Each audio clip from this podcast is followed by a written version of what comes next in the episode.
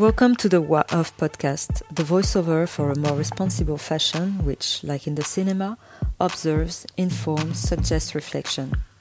Wa in Japanese means balance. I am Samia, and I invite you in a conversation about our relationship to the world and to fashion, its aesthetic, social, and sociological messages. A voice that irrigates diversity, inclusion, respect for a more enlightened fashion. They are committed women and men which challenge and awaken through the arts, words, connections, actions. Let's try to be the remedy and not the infection. The world is kind of fucked up today and we sometimes you have good days sometimes you have bad days like that you really believe in it but i think people are not constant uh, beings and i think all that is also in the brand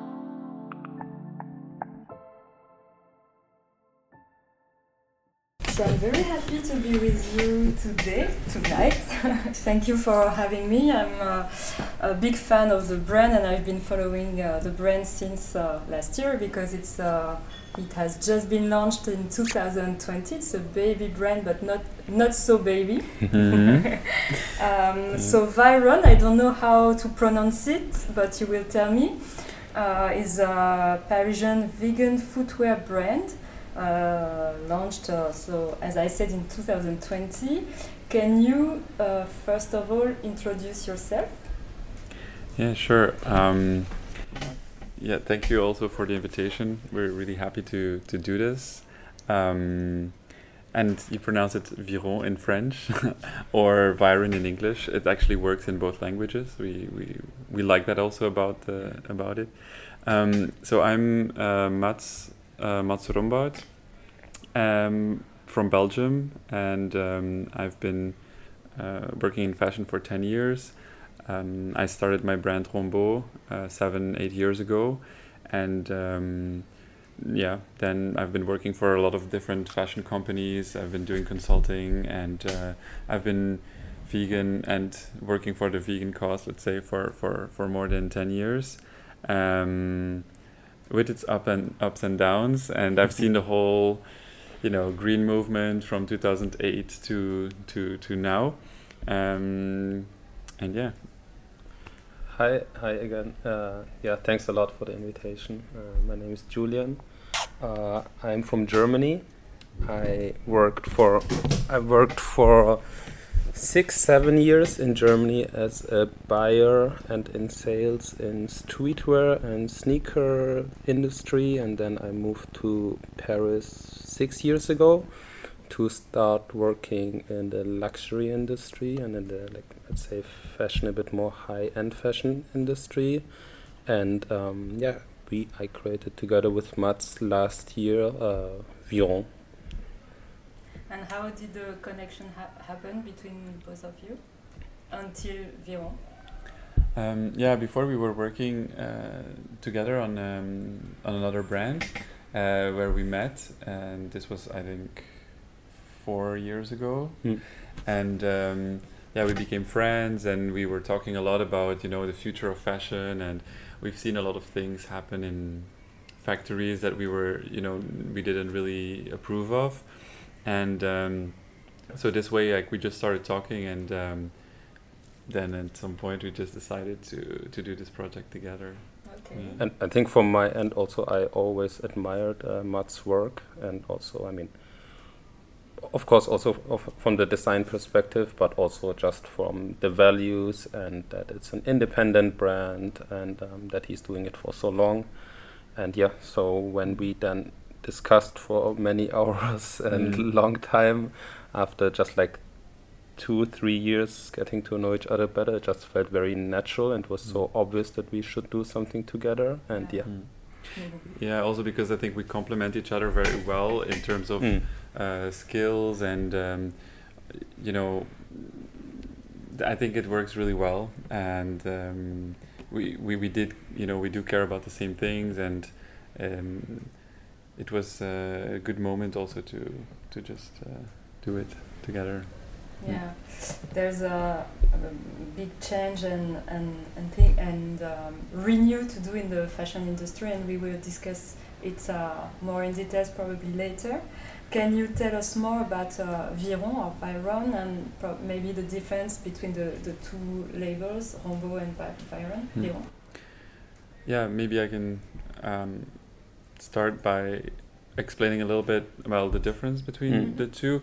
It's um, with Rombaut we've been working on for eight years, and it was about uh, future concepts of how fashion can be more sustainable and um, biodegradable. I wanted to make uh, shoes that were 100% biodegradable. That was, you know, the initial dream, and um, they were made out of all natural materials. And uh, then found out that they were falling apart after two, three months. You know, this was seven, eight years ago when the technology was not yet there where we are today, and also, you know, brands like Stella McCartney only did women's wear at that time. Um, there were no fashionable or luxury sneakers or, or footwear for, for men that were vegan. Um, actually, also, well, for women, there was only Stella McCartney. Um, and yeah, so it was a process, a long process of um, trial and error, a lot of experimentation. We used all the materials that you can possibly think of. And um, yeah, then now the message with Rombaut, it, it was always it, it's always about like as I said about future, about limited editions. Um, but I, I had so many ideas that I cannot put into the brand um, because you know uh, we also love techno and uh, 90s and um, Rombaut just doesn't look at the, the past mm. and um, so aesthetically that was already like a little break uh, that that would be good, you know, to, to play some of these ideas in, in a different project. It's something that I had in mind uh, for a while, and then also in terms of system, in terms of production systems and everything. Mm. Um, with Rombaut, we wanted to keep it very like um, limited editions only, focusing on um, innovative design that changes faster, that could change also uh, following the rhythm of fashion, while that kind of annoyed me in, in, in a way because um, I really do believe in slow fashion as well. Um, I, I think actually slow fashion is the f- I mean it is the future. We need to slow down. We need to be more responsible about our consumption and everything. So um, and in that sense, I think those two uh, things uh, collided. The fact that you know I liked uh, 90s and techno and like more easy uh, shoes and also the slow fashion approach um, and then with Julian also, you know, talking uh, a lot with him, uh, we, we wanted to do a project, a system that worked on a bigger scale as well to show that it's also possible to do a closed loop system and a closed loop production. Um, yeah, with with the resources that we have, but um, that it's also possible on a bigger scale and um, that it's also more accessible for everyone because you know I understand Rombaut is more um, high end, fashion forward, um, and we really don't think that sustainability should be something that is uh, elitist or anything. And um, yeah, so all these links were made and then you know in in, a, in an easy way, and um, that's why I think it's nice to have these two projects that are completely different, still with the same values, but yeah, completely different. I, I think especially what Mats said also then um, regarding that we want to make it accessible for more people in a way that I think when you when you look into the industry or what's happening right now is that just the moment I think it, it's just the moment for change and we can't just a finger like point the finger towards the big corporations and so on, but also we need to be part of the change too as well. And also again, as Mats said, like we with Viron, we are. I mean, we're just starting now. We are we are still a small startup, but the concept or the way that we build it up is really we want to uh, ha- have a bit of a broader audience and make it more accessible, so that um, yeah, all these elements that also Mats built up during the last like last years uh, we can now apply onto onto Viron. So we benefit a lot from the technologies and the experiments that he did a lot already. Um, and yeah, so I think. Mm. Yeah, I think like to sum it up as well, it's something that I see we see Viron really as something as a solution for today that yep. Exists today. It's not about what's happening in five or ten years. You know, it's about the now and it's about taking action now. Because we were a bit um, frustrated, let's say, with a lot of talk and no action, and that's why um, I think Viron is really that bringing these solutions uh, today, while Rombaut is more thinking about very distant future. Is this, uh, could we say that it's the reason why you decided to launch a brand, a new brand in a market full of brand, full of plastic, full of garments? Mm. Yeah, I, I think it was. Um, I mean, we said it's a good moment. It wasn't really the perfect moment because it was COVID just broke out, and um, we were a few months in in the middle of the pandemic, so it wasn't uh, an ideal moment. But for us, it was um, a good moment because exactly we were like we can't waste any more time. Um, and it's more about a lot of corporations were doing uh, a lot of greenwashing and a lot of communication around sustainable capsules etc etc while we feel that it's important to look at the core values of the brand and also to start something from scratch that is at the core you know good and not to do 1% and then you know greenwash your whole brand um, because you just do 1% of uh, more ecologically uh, produced uh, garments. But yeah it's a good point that there's a lot of um, brands out there and uh, the market is really saturated. We totally agree with that.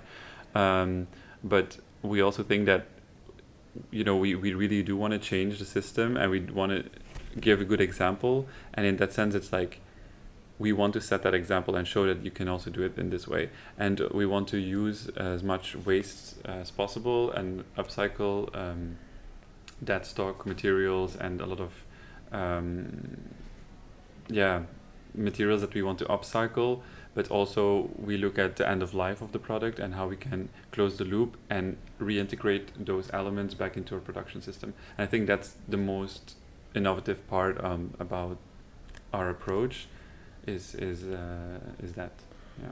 I think also on a on a on a bigger picture, putting it into context, not only in the fashion industry. I mean, also in politics, you can see a bit the same thing that basically the all the traditional parties uh, are losing voters, and they are often you can see that they're not really anymore there for the people or actually for the cause of people. So all the uh, what people are doing now are building grassroots movements are coming together so that all these small single parties together form uh, a big open or uh, create a big change of Fridays for Future and mm-hmm. like all of these young young people who just don't accept the status quo and the excuses anymore and I think also what we at we all want to do as Mats said is we want to lead by example but also we want to be part of this new wave of mm. new brands so we don't see us as a single as a lonely rider who fights against the windmills but we see us as part of this bigger picture of yeah just young people coming up and trying to trying to create change the industry and mm.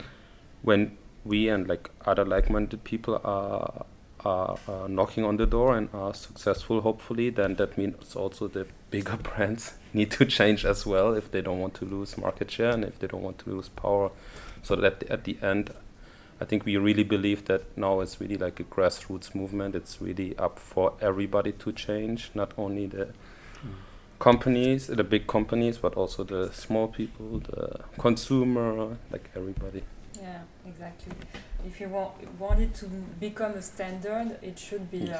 um, um, a strong desire of everybody to, to bring uh, a part of the change. How hmm. would you uh, describe the identity of uh, Viron? Um, the, the product, uh, the message, the values? Uh, I, I think for us, this, it's two sides of it. One, one side is this really uh, more responsible way of consumption and production, and the other side is that also um, our background, uh, where we come from, and to just also show what we like and what we stand for, which is, let's say, a lot of subcultural context, a lot of techno, uh, mm. techno of the 90s, mm-hmm. especially, yeah. I think. Yeah, I, I really like that era where um, people were free and, well, they, they were looking into I don't know, there was a lot of hedonism and going to raves, and uh, there's a bit of nostalgia there, I think, uh, and and I feel like there's this new um, era and this new vibe of people where, yeah, you can see it also. There's uh, everyone's coloring their hair, everyone wants to try mushrooms. It's like a new. I think everyone is ready for a sort of new awakening, let's say, and um, yeah, I think that's nice. And uh, but uh, the '90s, yeah, it's it's quite a big inspiration um, for for. for I, I, I think I think in general, us as a brand or also us as individuals, we just don't want to. We don't like this stereotypical. Uh, narrative of veganism or the stereotypical narrative of sustainability and eco and how how organic people who are vegans look like or dress like or like all these stereotypes and so this is why at the same time because our background is quite different and we, we like to we, we still like to party and mm -hmm. we um so we want to just mix in these all these things because also yeah, it's not so black and white anymore. Mm-hmm. Yeah, I think it's also there's quite some irony in the brand as well because this is also how we are and how we approach things. I mean, we do feel like that the world is kind of fucked up today and we sometimes you have good days sometimes you have bad days like that you really believe in it but i think people are not constant uh, beings and i think all that is also in the brand you know? It's mm. not about being 100% uh, consistent. It's not about being 100% vegan you know? It's like and I, I, I do on one hand i believe okay every little thing that you do counts and it can help. On one hand i do believe that. On the other hand i also think that we need to have some more um, radical change and some radical action as well to get out of the you know get out of the mess that we're heading towards and that we're already in. Um, but on the other hand also we as, as we said before we don't want to point the finger to anyone and say um, oh you should change this or change that. We just give them the option like okay now you can have these shoes that are um, closed loop and they look good i hope. And uh, yeah um, so these are all values of of of, of Viron um, that it's uh, it has some irony in it. It has some. It's, it's very real. Let's say this is very. Re- uh, we we reflect what we see around us and uh, our friends, and um, I think it's a very yeah, real brand. And we also are open to any like collaborations with different um, people, um, and that also just helps us improve uh, our our our everything that we do and um, so yeah again it's like it's this very real and natural approach of, of working I totally agree with what you said. Uh, it's um, it's quite difficult because it could also be schizophrenic to bring the change because uh, the human nature is uh, supposed to be used to the change, but it takes time. And mm. in what we're living currently, it's um, uh, to change the world or the fashion world, we first need to change uh, our own culture mm. and our mm. own way of thinking, which couldn't be um, very fast. But in the same time, we are aware that uh, we don't have time, mm -hmm. and mm-hmm. if not, as you uh, you mentioned in your communication, uh, if not now, when? Mm -hmm. So um, -hmm. it's a difficult issue and I, I don't think there's one uh, single solution. Mm-hmm, there are, as mm-hmm. you said, different uh, uh, trials, different solutions to bring, and uh, and do our best. And uh, instead of pointing the um, lacune, the things mm-hmm. that you don't do good, mm. um, encourage the the effort, uh, etc. I was also wondering um, how uh, you you are working together in the creative process, for example. Um, or business? I don't know. no, yeah, it's it's uh, very. We work very closely together. We are always on WhatsApp uh, day and night. let's say every day, also in the weekend, and it's like, um, yeah, it's a very uh, tight knit process. I would say. Um, we're always like very much on the same page, and I, I think we just decided in the beginning um, that Julian is taking more the lead on um, like commercial. business side and commercial side, while I'm taking more the lead on the creative side uh, and uh, product side. But actually, it's very uh, fluid because uh, we constantly talk about everything together. So also Julian is very involved in the design and in the, um, you know we only have one outsole at the moment. That was also the concept. We do one um, outsole that is made out of recycled rubber, and um, we have four or five different upper models. And yeah, this sole it took quite some time to develop and to perfect. And um, yeah, Julian was also very much part of that process.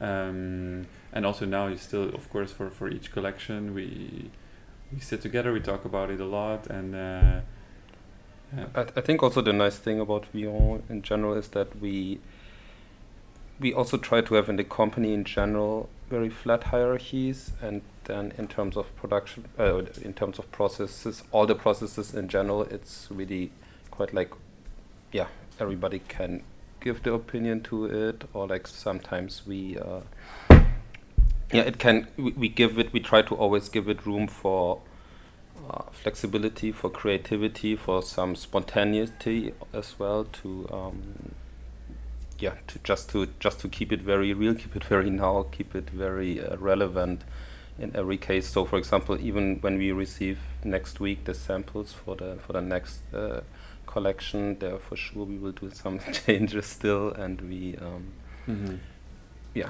Yeah. Also, we work with um, some people from the team of Rombaut. We're also involved in um, making patches, and everyone created their own uh, like patches, and then in the end we chose and we blended them together, and it's um, a lot of cut and paste. You know, more like collaging and. Um, it, it, it's a fun process. It's a different process than with Rombaut.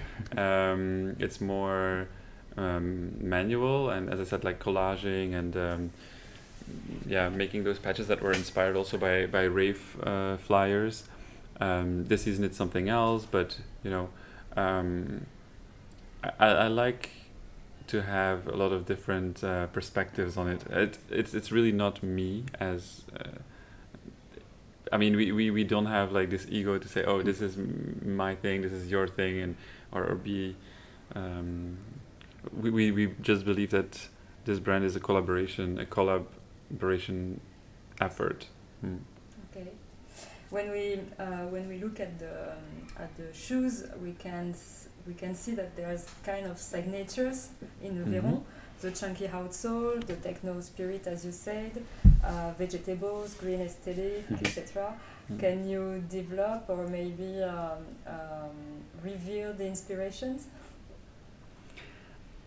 Yeah, um, as you can as you can see from from the shoes and the communication, it's um, and as we said also uh, earlier on, it's uh, very inspired by techno and by gatherings um, in the '90s that were doing um, these raves in the forest, for example, or um, it's about being free. I would say, and I think that feeling of freedom um, is what I like and what inspired us.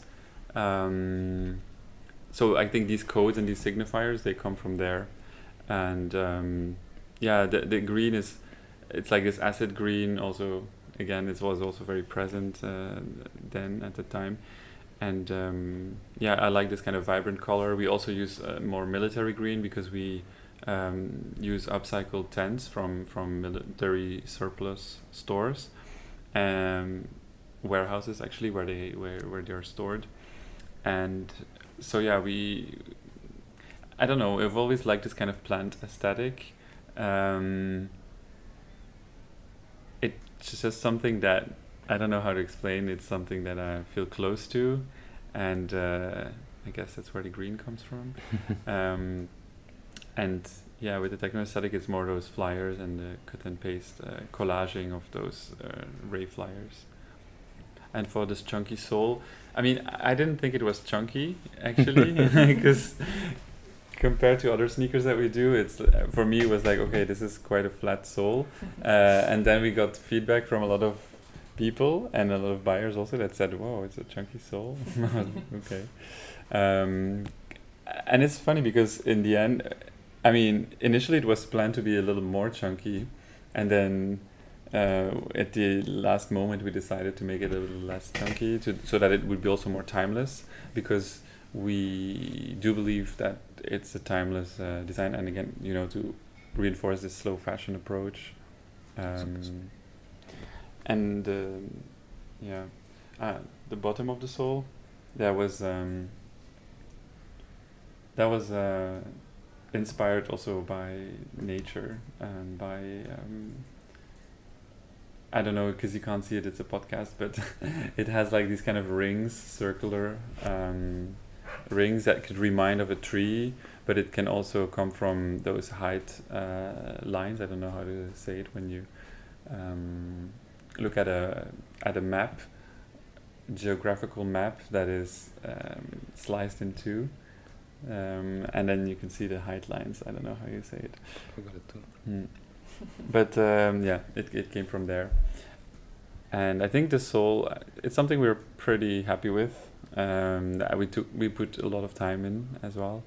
Um, it's also very functional and that's always the hardest part you know of course you can have ideas and but then you still have to make it into reality it's all about the execution and um, i think that that that's good because sometimes i'm maybe a bit more lazy in my head and then julian is there to like encourage you like yeah yeah go uh, more into detail more into detail and then we get to something really good yeah. I think also we because the shoe models are also called like 1968, 1982, 1992, 2005, and we in general in terms of our design we often try to uh, take certain elements of um, of cultural context. So also the, the shapes of the shoes that we use. Are, our low top is like a classic uh, classic court shoe from the 60s. Let's say classic canvas shoe from the 60s. Then the boots are classic worker boot shapes from the 80s and 90s, let's say. So we always, um, then you have a quite a classic Chelsea boot that we just reinterpret and make it more modern and put it into our Viron universe. Um, so yeah, there again you have display of like social addressing certain social contexts and um, that we try to put into the design, that we try to put into the uh, the prints, the upper shapes, and everything. Okay, um, I didn't mention also at the beginning that I follow the brand because I like the aesthetic, I like the, the messages, but I also like um, your values, of course. Uh, and not only we are sharing the same values, but also uh, apparently the same way to express it or the actions. Can you uh, tell me what's your um, what kind of action uh, in the industry uh, you are trying to put in place, if we could say that? I think the most innovative uh, part of our approach is, is that closed loop system, and it is something that we think that everything that is designed right now sh- we should think about the end of life of the product and what's going to happen when hmm. you know when you no longer use it. Um, and I think in fashion it's all about uh, pr- yeah creating something then throwing it away then buying something new more more more and you know just polluting the planet. Um, and so I think what is really special about it is this circular approach, and I think that's something that uh, in the future everyone will have to do. Um, and um, technology, of course, will become better. Uh, it will become easier to be able to do that. But for a lot of brands, it's a big cost. Um, and so that's why I think you know a lot of brands do a little thing and then they spend a huge marketing budget talking about that little thing they did um, while I think it's it's important to be, yeah, just genuine about the the change you want to bring, and in terms of action, I think that's the biggest thing that we do is is, uh, you know, it costs a lot to set up this uh, process, and uh, it requires a lot of dedication and hard work and you know lower benefits like lower margins and everything. Um, and we knew that of course from the beginning but uh, you have to give something because otherwise everyone would be doing it if it would be easy. Um, there's a reason why i think we we went down this path of fast fashion and why the world is so polluted at the moment it's just because you know plastic is cheap and uh, it's easy to to produce big volumes of it and we just need to take a few steps back and see evaluate okay what do we need to do? What's the best solution to go forward? And and um, yeah that's that's we but in terms of other actions um, maybe Julie so uh, I, th- I mean I think as as Mats said the key question to every brand is really about what do you like that you need to take responsibility of the afterlife of the product, what happens when it's worn out, and so on. And um, maybe just to give a bit more details to it. So right now we give the um, we give the customer the opportunity to return the shoes to us, and then we um, we uh, separate the sole from the upper. And the, we reintegrate the sole into the uh, production process again, so you can um, the sole basically gets a, a, a, second life, and then the uppers we can shred them, and then we can also turn them into pieces into the outsole. So that the idea is, um, yeah, really that you have this closed loop system, and also since we know that um, in order to achieve this, that the customer uh, returns the product, we reward them with uh, right now 20 euros, so, so that they as a credit. And we hope in this way then um, the biggest challenge for for for this system is then the logistics uh, how to how to achieve this on a bigger scale. Um, yeah. Hmm. yeah also because now we talked a lot about end of life of the product and what happens when it's discarded but of course we also look at um, the materials we use and what's the a, a way to produce the shoes that is less impactful. And um, that's also why we chose vegan materials because uh, just the, the, carbon footprint of those materials is lower. And uh, of course we also believe in not killing animals. That's uh, uh, also the ethical values uh, for us are important uh, to um, of course not only to animals but to human animals as well. Um, so yeah, we look at all of that while we design the, the, the, the products, but also when we um, yeah develop them and we produce them. So the whole system is as clean as possible. Um, but I think the question was, what is the main uh, key thing? Or? Um, I you are um, in advance in the next question. but yes, I guess you had to make difficult choices uh, mm-hmm. or compromise um, about the fabrics. For example, I read that you use uh, apple and corn leather, mm. uh, but polyurethane and polyester, which is plastic, mm-hmm. Uh, but it's produced in Italy. Mm-hmm. And it's a choice that you made because uh, you didn't want to use pineapple. Pinatex. Pinatex, sorry um, and um, and you also use, uh, if I'm not wrong, uh, recycled rubber, but also new rubber. Yes, yes. So, yes. what kind of choices did you have to make, and why? What were the challenges and the solutions you found? Because I guess it's a process. You can't be mm-hmm. 100% perfect in uh, the reduce of your footprint. Mm-hmm, mm-hmm. No, for sure. Um, and I think that's also where the value comes from having eight years of experience with this um, with these materials. Um, is that um, we also wanted to make it an, an accessible um, product. That's also the that's maybe the main reason why we didn't use Pinatex because Pinatex is a good material. It is uh, um, sustainable, but yeah, we, we, we wanted to make something that was also very durable in time. Let's so that the shoe can be worn for like a year without any issues, uh, or more than a year, of course. But that even you know Julian has been wearing his boots for like a year and they still look very good. Um, so that is a very big criteria for us when we select materials is is the durability of the material. Um, of course, on top on being uh, having a lower uh, carbon footprint, um, and then we look at um, also that the price is still affordable.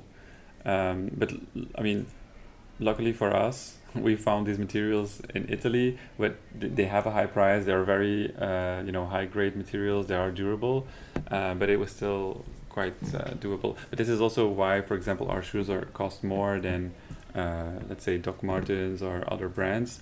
Um, is because our materials just cost way more, um, and this is definitely something that I'm pretty proud of. You know that we take these choices, uh, make these choices, and and just. Uh, um, we hope also that with the scale, as soon as more people will be using these materials, they will become more affordable and more uh, mainstream. Actually, um, but in, in in general, I think I mean it's a very legitimate question in a way that you always have to find some compromises, or there's a lot of choices to make throughout mm -hmm. the mm-hmm. whole production process. Mm -hmm. So that's why at the beginning of it, we have three pillars, what our main values are, or like where we say these are. All, the first one is that yeah, everything needs to be uh, vegan.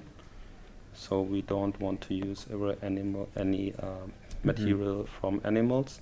The second one is low impact, meaning that we will also for example, I mean, cotton obviously is pla plant based, but we also don't want to use cotton. We try to avoid organic cotton where possible, and mm we mm-hmm. will use as much uh, recycled canvas, recycled cotton, recycled polyester. Mm. Our shoe boxes are made from recycled cardboard. So mm the second pillar is this uh, low impact. Mm-hmm.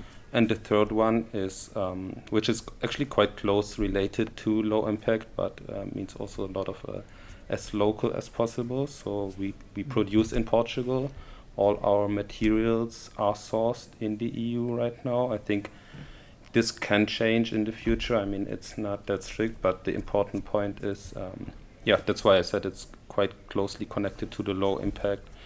Um, and then based, like, once we have this as a funda fund fundament, mm -hmm. from this based on, we can choose the materials. Because if we otherwise yeah there's so many options and it's so easy to if you go to every trade show now mm. every booth on every trade show every supplier is producing sustainable materials but once you have these this fundament at least settled then it's quite easier to mm-hmm. to just just do your thing yeah. and the other thing is the, the other thing is that for example when you mentioned uh, that we use recycled rubber, but also um, then conventional rubber. I think with a lot of these materials, the, for example, we use 70% recycled rubber in our outsoles, and we went to I don't know five, six different factories in Portugal uh, from the sole makers, and this was by far the highest percentage of uh, recycled components that they can bring into it. Because whenever you recycle something, the um,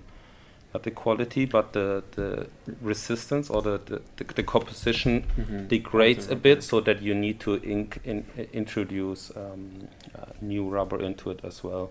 Mm-hmm. And yeah, and they are constantly working now on getting these percentages uh, yes. higher. And um, yeah, that's why we chose this one that it was just the highest uh, recycled content that is possible at the moment. Because also Mats told me before, for example, that like five or seven or like eight years ago, none of these options existed, and then even or yeah, you just see slowly by each year you see like really an increase in more mm. options, in better options, in higher bio-based percentage mm -hmm. and exactly. so on. Yeah, because you could also uh, choose, for example, natural rubber, but it's not 100% natural rubber. You also still mix it with synthetic rubber, and then you need to mix it with sulfur and other, um, you know, bad chemicals to um, vulcanize the rubber. So it's not, uh, even when it, you say some people will say oh natural rubber but it's not necessarily better also then it comes from the amazon. It's flown uh, yeah, so far. local. No definitely not. Um, but again like you still need to add uh, other additives to it to, to to to make it work and and what we liked about it and it's also something that is not recyclable so for us um, what we really liked is that the sole can be uh, reintegrated in the production mm. process, and that for us was a very big criterion. Um, it's nice when you say the thing about the low impact. It's it's true that when we started this brand, I really wanted to work with things that are already there and not necessarily create new um, ways, let's say, or especially dye our um, fabrics with a certain Pantone color and be really fixed on that Pantone color. No, it's more like okay, if we're gonna do a vegetable dye and it comes out in this way, then it comes out in this way, and it's not we, we that's also very uh, in, in traditional fashion companies it's more like okay no then we need to really get that exact color and uh, yeah then you spend just more water and more uh, yeah dye to, to, to, to reach that. And I think we want to, yeah, we, we want to work with stuff that is already there. And then if it com- comes out in this way, then we, we just use it. Um, and it's also the magic of the process. It's the mm, surprise exactly. and it's yeah. a living element or living material. Exactly. Mm, so mm, you, you, you can't. It's very real. It's very yeah. tangible. Yeah, and also as Julian said, if you go to a trade show now, everyone labels their uh, materials as sustainable. Um, but I guess then the good thing is, you know, that I was there eight years ago and that I re- still remember who was trying at least making some effort uh, and.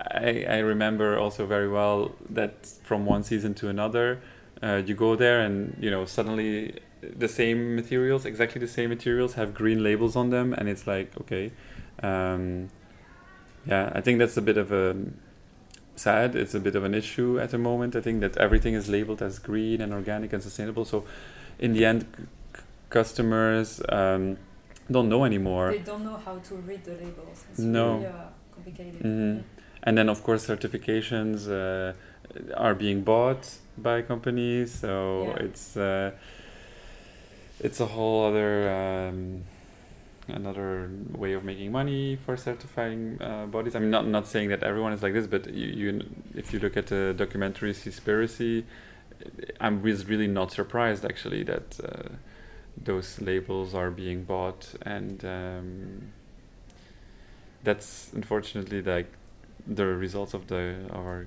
hyper capitalist society. Yeah that we try to. And it's becoming a huge market, and as you said earlier, it's nice because uh, we are in a sustainability era, but in the same mm. time we are in also in a greenwashing era. So exactly. that's also the difficulty, mm. and I guess the role of brands uh, to educate um, and to help consumers and mm-hmm. why not citizens to uh, to read better and mm. to make better choices. Mm-hmm there's also a debate mm -hmm. about, uh, there's always debate, but mm. uh, the pro leather. Mm -hmm. um, what do you, what's your vision or what do you reply when they, they say that uh, leather comes from uh, the food industry, so -hmm. it's not a real problem, etc., etc. Mm-hmm. I mean, we have it all the time. Actually, we have it every day. There's somebody commenting on our Instagram because of exactly that.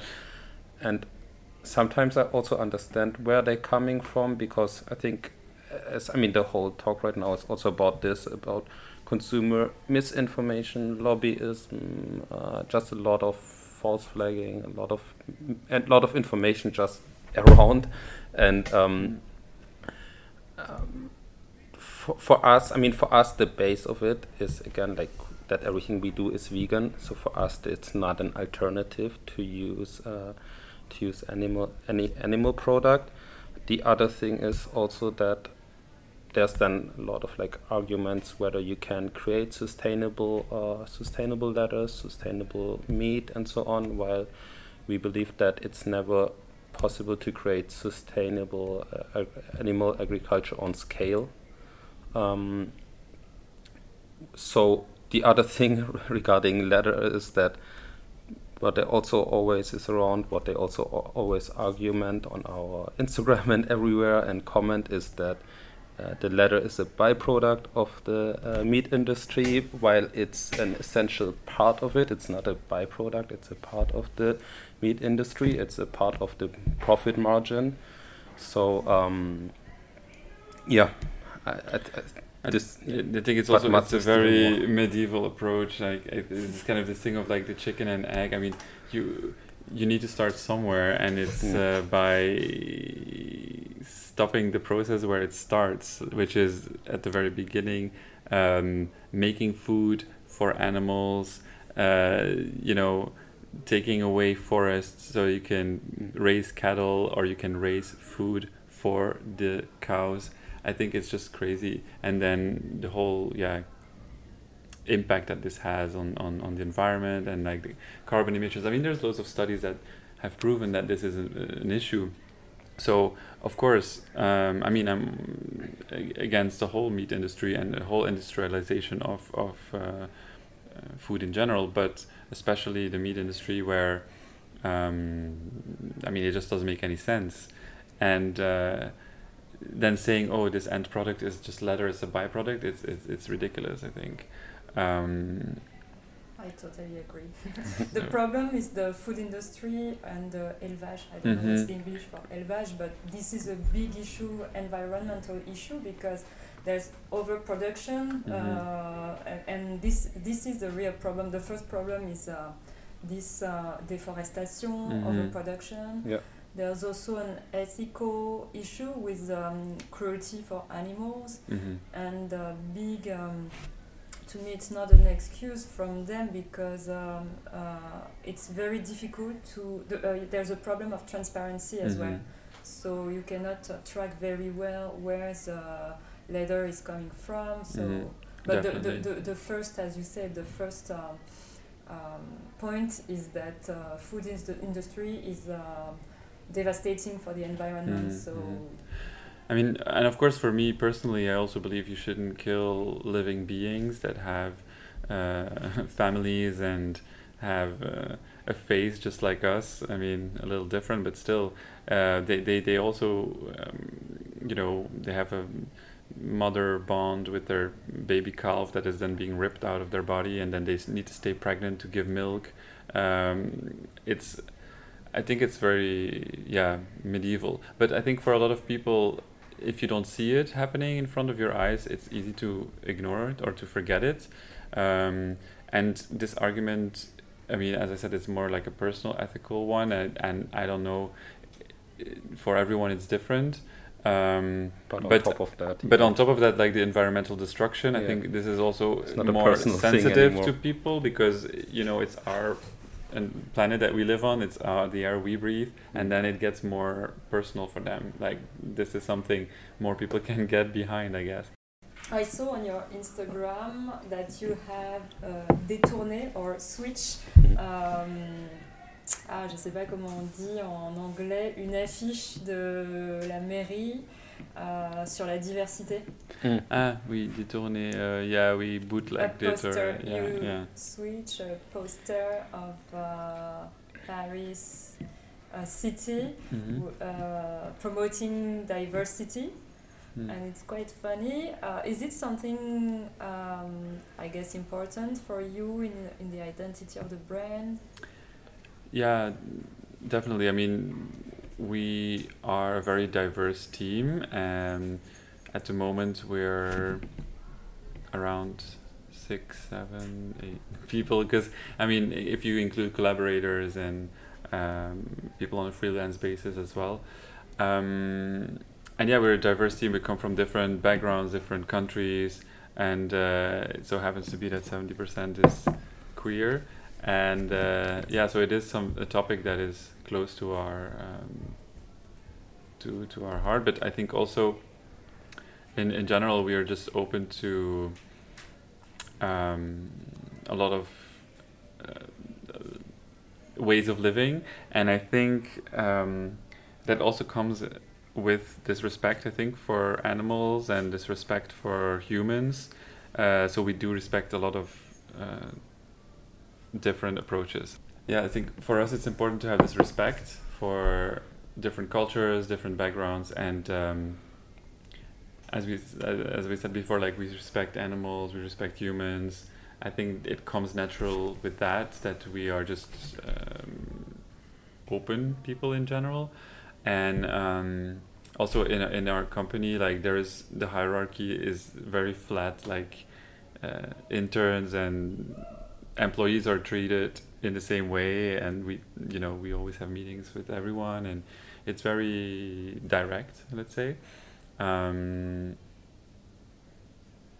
Maybe not this this specific case. Oh, not this post. Oh, sustainability is a serious topic, and everything we do is pretty serious. But we are not that serious people. So, um, and I also think that uh, you know life still should be fun, and what you do during the day or you know in your work should still be um, fun. So that's why we try to make it a little more light as well, or like make fun of things, and um, that's how this post came to be. Um, and we just like memes in general. We're gonna definitely do more. I mean, I wish I had more time to do it. then I, I would make my own memes. But um, I mean, we do actually. Um, but yeah, it's a full time job. If you wanna make memes like five a day, you would. It takes time. Um, actually, we do think a lot about our posts and our communication, and That's uh, the question I was about to ask. Uh, there's a lot of uh, irony, as you said in the campaign. It's fun and uh, it's yeah. It's um, can you describe um, a little bit how you proceed or um, yeah, usually or the spirit of the campaigns? Yeah, we, we don't have that many campaigns so far, but we also don't see it as a campaign kind of thing, more as um, uh, images that we make for social media or to connect with people. But this idea of doing um, campaigns or how it was before with magazines, etc., etc., this is quite old school. Um, so we do more like uh, stories, maybe like mini stories, Mm. and um, also working with collaborators that we give carte blanche and ask them their view on our brand, um, just to have different points of view. Um, but in our campaigns that we, well, in our mini stories that we create ourselves, um, it, it's to show uh, the values of the brand, but sometimes it's also to to to break stereotypes. For example, to have fun. Like in one of the things we did, it was about um, breaking stereotypes of um, vegan people uh, because I think it's hard to be uh, vegan and to be consistent all the time. And uh, it, it does take some effort uh, i'm not gonna lie about it. But um, you can also you know it was about these kind of inconsistencies. You can still be ve- you can be vegan but still have like rotten food in your fridge which you're you know not uh, it's not a great thing. Or um, it was about someone ordering pizza as well trying to shove the pizza in the fridge which was full of rotten fruit uh, rotten vegetables. Um, it was yeah i think pointing out these uh, human inconsistencies and make fun of that and like accept it in a way because you you can't do anything about it. Um, you can just do your best and i think that's what that's that's the kind of message that we want to give as well you know um, I think in general, just we want to be very relatable. We want to create very relatable stories for a lot of people, very accessible. We try to be, um, yeah, also in, in that sense, very diverse. So also when we choose the collaborators that we work with, um, obviously it's a lot of friends, but it's also then, um, yeah, we try to have always different uh, views on, as Mats said, different views on Viron, but also different views on the topics that we discuss to not have this one single opinion, but uh, ju- just a multiple stream of opinions. And then we have our own campaigns, and then we have these uh, carte blanches where we then really give them 100% freedom. Um, and then we have these uh, social media, just like memes or content creations. Mhm. Um, yeah.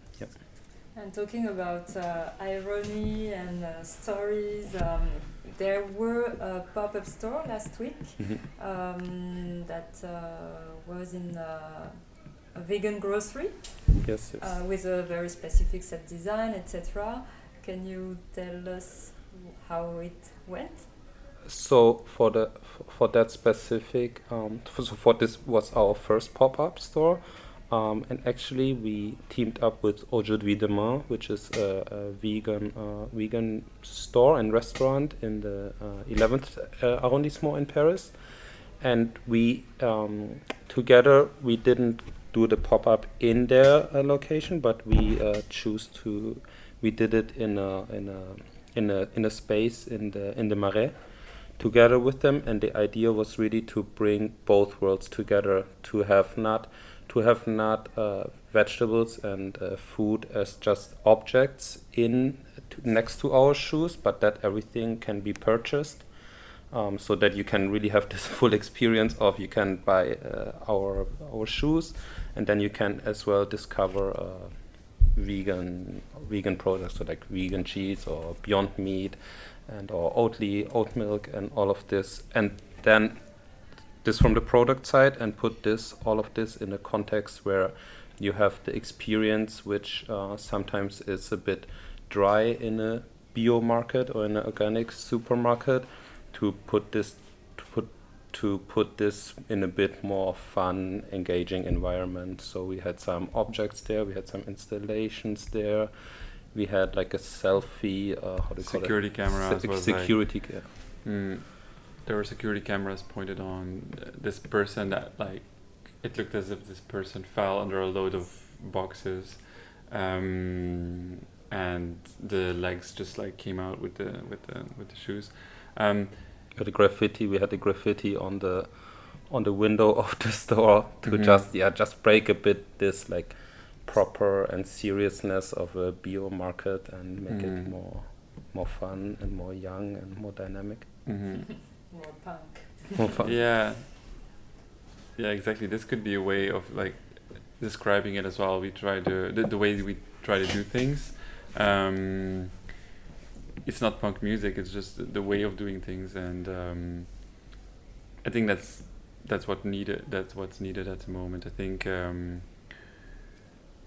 you it's it's easy to become complacent let's say and to just consume uh, everything that marketing tries to sell you and you know i think you, we need to get out of our comfort zones and um, and also as julian said before like we know we're we're, we're not claiming that we're like perfect and that we have this one solution um, that's also why we're very open to dialogue and to like you know go also on our social media we always reply to people that g- give us these comments about like leather for example Mm. or um, yeah other topics. We, we always engage in that conversation which again it takes a lot of time and effort as well but we we do want to do that because we in the end uh, we learn from it but also we, sometimes we convince people you know and and and i think that's uh, a great thing to do if um, we've had people that they, they were um, yeah really convinced and then they became even customers. So it's like um, yeah i think that's um, nice Yeah, and also uh, we we were talking about punk or uh, punk spirit more than more Mm. punk Mhm. spirit and rave etc. But it's fashion has always been um, used by uh, new generation or young generation as a protest um, way to uh, challenge the. The system of Mhm. the oldest or current generation or Mhm. generation before them and it's a cycle it's Mm. already a new cycle and we are probably i guess we are entering a new cycle and we are all in, in a tr- personal transformation and the, the world is in transformation so that's uh, that's my view um, what are the next uh, uh, news or event or launch for Viron? So in uh, in June we we will team up with uh, with a local juice bar, let's Mhm, say. Yeah. I mean, we don't want to uh, say the name yet, but there it, it's quite cool because we we use uh, we use vegetables Mhm. and uh, food waste to dye our shoes, and they use the same uh, the same uh, Ingredients. ingredients for for for their for their juices, Mm. and then we are. We probably will continue to do these pop-ups that we had, that we did first in, in- with the soup with Aujourd'hui Demain, Mhm. uh, in we will for sure do another one this year in Paris, but we also looking into doing another one maybe in Berlin or doing one in London, um, with similar concepts, with new concepts, maybe with partners, maybe not. Again, we also want to always keep this spontaneous element in the brand. Mm. Um, so we always super open for any collaborations as well, not only in the pop-ups but also with, for example, the last collaboration that we did was with a brand from Sweden called Generica, where we upcycled their um, their dead stock, their overstock uh, denim materials and turned them, gave them a second life with in turning them into boots. Mhm. I think this is definitely something that we uh, want to explore further. So just really using existing overstock materials from other brands and then giving them second life. Yeah. Also, our the first collaboration we did was with uh, Jardin sur Loire. Mm. It's uh, like a garden in the Loire uh, Valley, and um, they grow organic vegetables. And also there with the beets, beetroots, we dyed the, um, our shoes. And um, yeah, it's this kind of uh, spontaneous things, local things. Uh, it doesn't, i- you know, it's it's with a garden. It's not with a, a fashion brand. You know, we we, we want to. Um, that's why we don't really see ourselves as a fashion brand. I think. I mean, we, we there's no like this hierarchy or like this bitchiness. It's definitely not there. Um, but yeah, for the future, we, we, we are continuing with other collaborations with um, artists, and um, we are, yeah, I think just like-minded people on all levels, like-minded organizations, like-minded artists, like-minded uh, stores, Mhm. brands, whatever. That we, I think, also the, we realized over the yeah, d- doing as launching Viron that for us it's really essential that whoever we do something with needs to be like-minded or share similar values. Uh, Mhm. this is really one of the core fundaments, and then based on this, yeah, we're just very flexible and open-minded for, Mm. for anything nice. Yeah, and of course, we are always uh, still going to look into um, how technology evolves and how we can improve our processes and our and our shoes. Um, yeah, and we hope it's going to be fast. um, Talking about it, what is your next challenge? Maybe on the materials or the process or Uh, at the moment, we're looking to see how we can um, upcycle also our own uppers because the sole we can you know reintegrate in the process and uh, into the production process, and we are looking into how we can reintegrate our upper materials as well into the production process. Um, that's definitely our, our next challenge. Mm. And to conclude, uh, even if uh, we can uh, keep speaking about it, talking about it for hours, um, how do you see the fashion new age? The fashion new age. I think. Or maybe maybe I, I- think for me for me the I, I see it as mentioned briefly before also yeah a lot of small brands a lot of independent brands coming together and creating this bigger picture and creating this change I don't necessarily hope at least uh, at least I hope so that the landscape will be more diverse than it is right now that it's not led by multinational organizations, but there's really room for more creativity, more room for more diversity. Um, yeah, but that's that's I, I- it's it's a dream, and I hope it can become true. I'm yeah. It's not that far. Mm, yeah, I think. I mean, of course, there's one side is like what I hope, and one another side is what I think. Um, I do hope that fashion becomes circular as soon as possible, and um, and I think that is really the new age of fashion is um, to think about end of life of the garments and the products that you create, and then uh, how to reintegrate it into the production system, how to pollute less. Um, I think also there might be new regulations um, being put in place then by will have to be by, by, by governments so that everyone can um, follow that because otherwise it's not really mm, I think if it's not being enforced people will not do it. And uh, yeah. And uh, then uh, and then I think it will be very good. If if uh, there are certain standards put in place then it, it would be and if we can do something to accelerate that and to put pressure um, to get this um, thing passed through quicker, then we would definitely do it. Um, and and that's actually our our goal. Um, and I hope that I mean, as Julian said, that there's uh, room for small brands as well. Um, and that collaboration definitely is all going to be about collaboration and specialize, specialization into your field and then collaborating with each other. I think that's the future. Yeah, bringing the change is a, a collective desire of change, of uh, mm-hmm. moving of uh, an action. Mm. Thank you very much for this conversation and for your time. Thank, Thank you. you. Thank you so much. à bientôt. à bientôt. Bye. Bye.